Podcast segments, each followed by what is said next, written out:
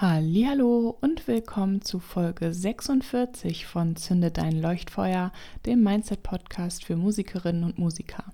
In dieser Folge gibt es eine weitere persönliche Four Facts Folge, wo ich vier Fakten mit dir teile und diesmal geht es um das Thema Essen. Ich wünsche dir viel Spaß dabei. Bis bald. Ich bin Corinna Jacke.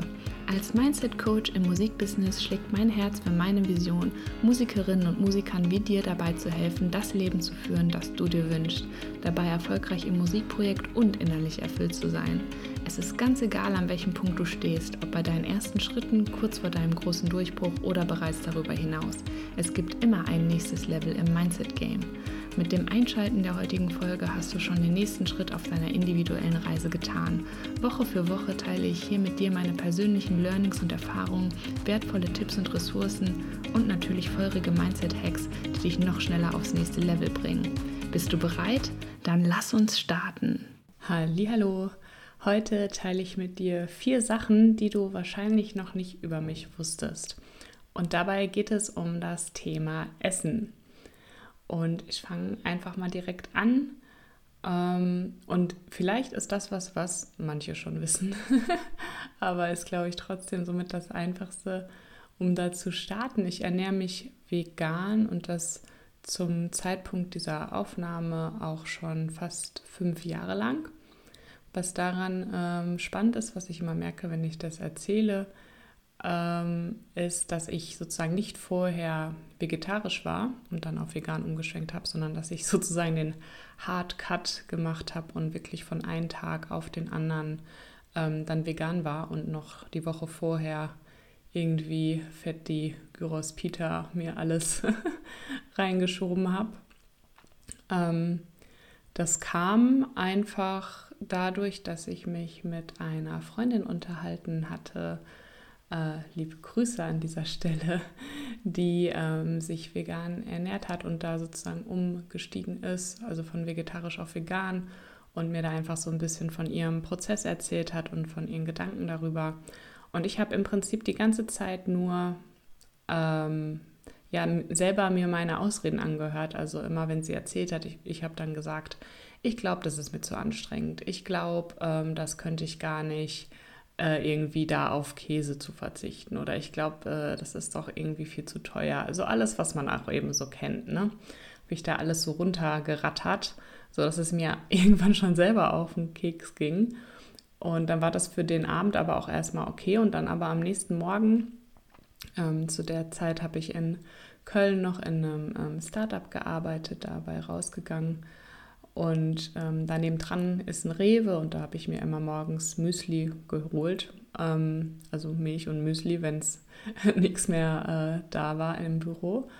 Und dann stand ich vor der Milchtheke und habe dann ganz spontan wirklich in so einem Impuls dann eine Sojamilch genommen, anstatt die normale Milch und habe mir gedacht, okay, ich kann es auch einfach zwei Wochen mal ausprobieren, wie es so ist mit der veganen Ernährung und dann kann ich wirklich sagen, okay, es ist mir zu anstrengend, okay, ich krieg's nicht hin oder es ist mir zu teuer oder was auch immer. Und dann ist es nicht so dahingesagt, sondern dann habe ich es halt auch ausprobiert. Und ja, das, sage ich mal, ist äh, fünf Jahre her. ähm, es gibt ab und zu mal Ausnahmen, zum Beispiel manchmal, wenn wir im Urlaub sind und äh, man irgendwo ist, wo überall keine Ahnung, in, auf Kreta kriegst du überall noch den Schlag Tzatziki oder Joghurt oder irgendwas obendrauf, dann ist es auch okay. Ähm, ich sage mir selber immer, wenn es halt dafür sorgt, dass es komplett die Sachen ultra anstrengend macht, nicht nur für mich, sondern auch für die Leute, mit denen ich unterwegs bin, ähm, dann gucke ich halt das schon. Aber das ist halt wirklich die Ausnahme und eigentlich bisher nur im Urlaub passiert. Also hier in Deutschland kriegt man das eigentlich immer alles sehr gut hin. Genau.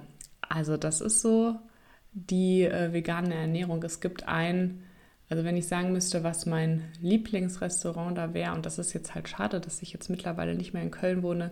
In Köln gibt es das Maki Maki. Das ist ein veganes Sushi-Restaurant. Kann ich jedem nur empfehlen. Also hier an der Stelle unbezahlte und unbeauftragte Werbung.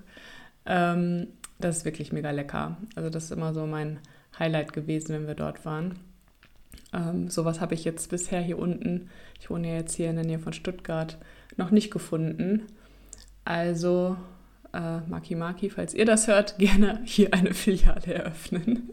ich bin dann der Stammgast. Genau. Dann äh, Fakt Nummer zwei. Ähm, ich liebe Kaffee, aber es ist bei mir nicht so, dass ich mir da jetzt fünf, sechs Tassen am Tag reinfahre, sondern ich versuche immer so bei zwei zu bleiben. Dafür sind es dann sehr große Tassen. Also ich habe so, äh, so ganz große Tassen. Und ähm, davon ist aber auch sehr viel immer der Milchschaum, also natürlich ne, vegane Milch. Und äh, ein Highlight der letzten Monate, was ich mir geholt habe, ist so ein Milchaufschäumer, so ein elektrischer, wo man die Milch reinmacht und dann schäumt es die und macht die auch gleichzeitig warm. Und das ist so geil, dieses Teil. Ähm, also es ist wirklich immer so, dass man manchmal sogar sagen könnte, es ist fast mehr Milchschaum als Kaffee. Ähm, ja, genau, also so in der Art äh, läuft es ähm, bei mir immer ab. Ähm, Fakt Nummer drei ist vielleicht ganz witzig. Früher in meiner Studienzeit, ich habe ja in Karlsruhe studiert, haben wir äh, mit drei ähm, KommilitonInnen äh, das perfekte Dinner nachgespielt, zweimal. Also wir waren zu viert und immer in bestimmten Abständen war halt einer dran für die anderen zu kochen und auch so mit Deko und mehrere Gänge Menü. Und im ersten Durchlauf haben wir es am Ende auch bewertet. Es war sehr spaßig. Den zweiten Durchlauf haben wir dann mehr nochmal so zum Spaß hinten dran gehangen. Und das war echt immer cool. Also nicht nur, weil man mal neue Rezepte ausprobiert hat, weil man dann ja wirklich so mehrere Gänge irgendwie ähm, auch kochen konnte, sondern auch, weil man wirklich auch immer so einen schönen Abend hatte und es wirklich ja dann auch so Dinnermäßig halt war. Ne? Die eine Person hat sich dann halt immer auch eine Dekoration überlegt, die Getränke, Vorspeise, Nachspeise, Hauptspeise und halt eben auch so ein Motto, ne? Also es hatte dann halt auch immer alles so ein Motto. Das äh, hat sehr viel Spaß gemacht immer. Ähm, genau. Und der vierte Fakt ist vielleicht noch ganz lustig im Zusammenhang mit dem veganen, äh, äh, mit der veganen Sache. Früher war es immer so, wenn man mit mir in einem Restaurant war, da gibt es auch noch äh, Freundinnen, die das bestätigen können, dass ich mich immer nicht entscheiden konnte, was ich essen will. Also es war dann teilweise schon so, man hat sich hingesetzt und dann meinte meine eine Freundin auch öfter mal so, ja, ich gehe noch mal kurz irgendwie ins Bad oder ähm, nochmal die Nase pudern sozusagen, äh, weil du brauchst ja eh noch eine Weile. Und das war echt immer so, ich konnte mich immer nicht entscheiden. Und da denke ich manchmal drüber nach, ob das auch mit dem Veganen jetzt zusammenhängt, weil da ist es jetzt natürlich so, wenn man nicht gerade in einem komplett veganen Restaurant ist, ähm, hat man nicht so viele Auswahlmöglichkeiten auf den Karten. Da scannt man dann immer so runter. Dann sucht man erstmal vegetarisch, wenn das gekennzeichnet ist, und dann was ist von den vegetarischen Sachen vegan. Und wenn es natürlich explizit vegan gekennzeichnete Dinge gibt, ist natürlich umso besser.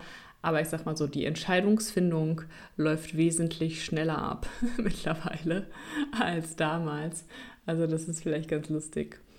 Genau, das sind so die äh, Sachen, die mir ähm, einfallen zum Thema Essen, was man da erzählen könnte. Ich bin auch sehr neugierig, lass mich gerne auch deine Four Facts wissen.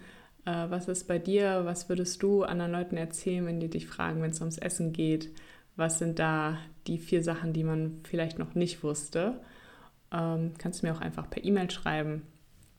Ähm, ich finde das immer ganz spannend. Und Genau, dann würde ich sagen, äh, sehen wir uns in der nächsten Folge oder hören wir uns besser.